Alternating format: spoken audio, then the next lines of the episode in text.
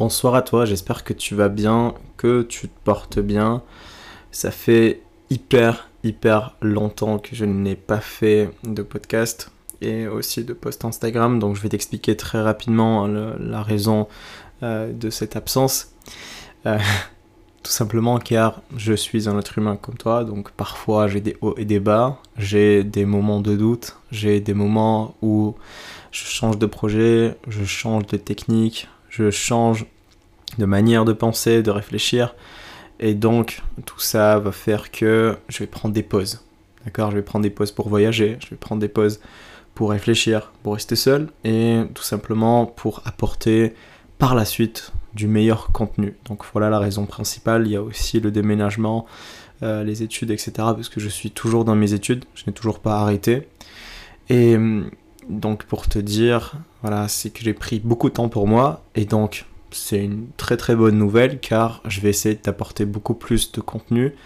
Je vais essayer de t'apporter euh, un contenu qui sera de meilleure qualité parce que j'ai beaucoup réfléchi à ce sujet pour pas faire comme les autres parce qu'en ce moment on voit beaucoup de personnes qui ont compris comment ça marche. Donc on crée un compte, on essaie de prendre un maximum d'emails, on envoie des emails, des textes qu'on ne comprend même pas, des copier-coller.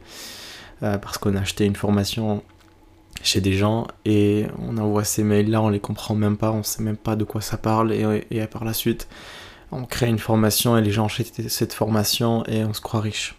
Voilà comment ça marche maintenant Instagram, donc c'est tellement triste. Mais voilà, c'est un effet de mode, maintenant c'est comme ça. Et j'ai décidé de faire vraiment autrement que ces gens-là.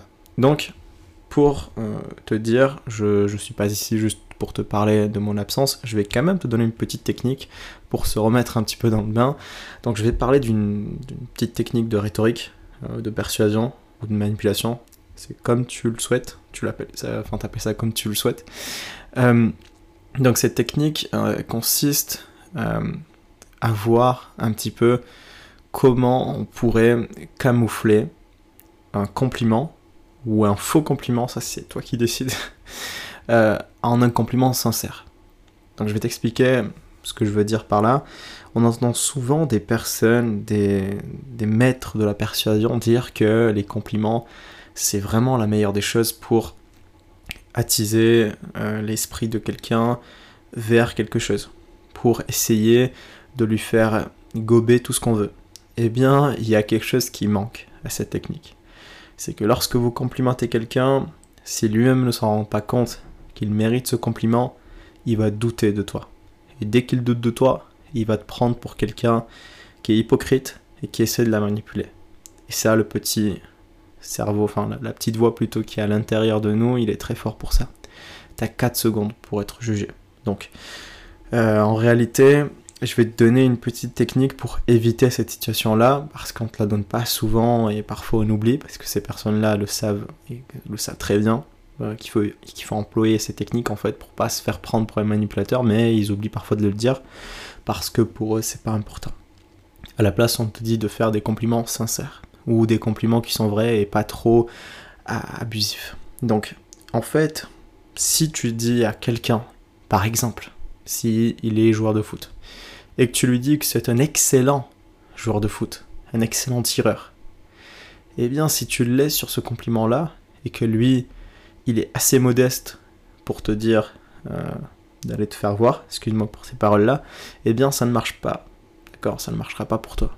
Donc ce que tu dois faire, c'est que tu dois lui dire que c'est un excellent joueur, ou un excellent tireur, ou un excellent dribbleur, et par la suite, tu dois lui demander comment est-ce qu'il a fait, et pourquoi il est devenu l'excellent dribbleur qu'il est.